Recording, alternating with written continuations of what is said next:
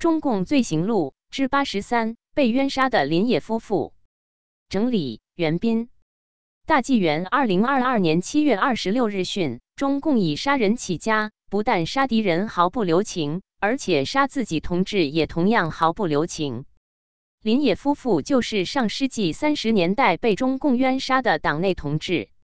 林野，一九零二至一九三四，福建龙岩人，中共党员，黄埔军校毕业生。一九二八年初参加朱德发动的湘南暴动，即任中共红四军军部少校参谋。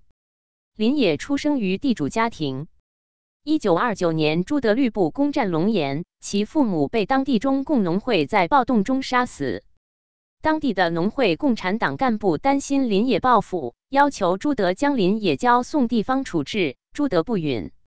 中共红十二军在福建成立后，林野出任军参谋长，工作中得罪军政委谭震林，调任红军军政学校四连连长，后任红军攻略学校教育长、红军第二步兵学校校长。一九三四年秋，中共中央红军主力突围，林野任野战军突围部队。总司令部参谋随军行动，走了两天，因脚受过重伤，行走不便。朱德调他回中央苏区军区留守部队工作。当林野回到瑞金，恰逢其妻上海大夏大学毕业生从福建跑到江西苏区来找他，最高浪漫的革命家恋爱，令他真是说不出的喜悦。林野向西江会昌县署。中央苏区军区司令部报道的第二天，谭震林到时任中央苏区军区参谋长，后投降国民政府的公署的办公室，细声对他说：“报告参谋长，我们准备请林野回家去。”公储以为要林野回龙岩老家工作，司令部正需要林野这种参谋人才，我看还是另外调人到龙岩去吧。谭震林狞笑一声。不是要他到龙岩去，是要他回老家。公楚一个寒噤，忙问林野同志是老党员，他并没有错误啊。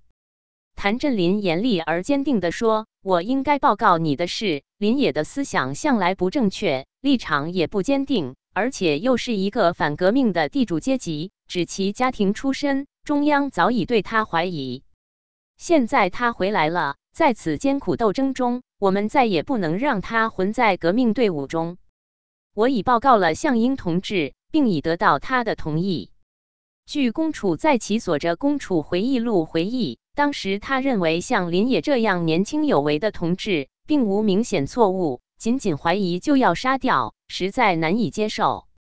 谭震林虽然地位比公低，却是国家政治保卫分局长，直属中央领导。操握留守红军全体人员的生杀大权，除了对高干动手，需报告政治局，处决中下级干部与士兵平民，无需任何机关核准，只要自己批准自己就行。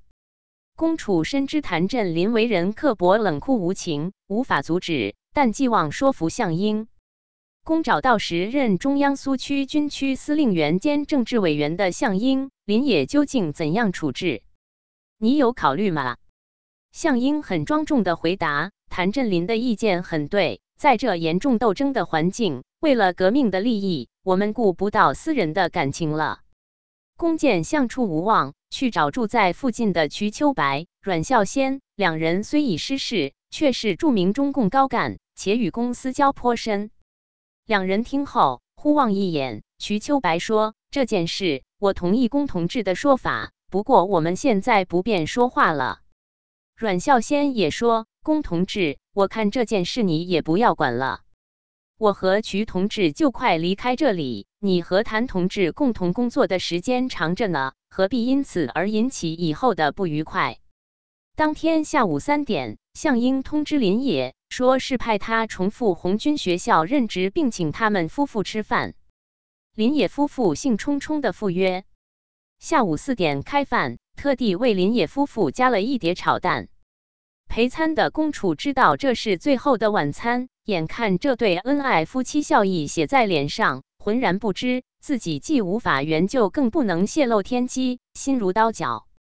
他忽然想到，至少应该救下无辜的林妻，便说：“林野同志，今晚去红军学校有十五里路，天快黑了，此间有空房，让你太太暂住一晚，明天再派人送她去，好吗？”一旁向英、陈毅顿时领悟，附和道：“龚同志的意见很好，林嫂子明天去好。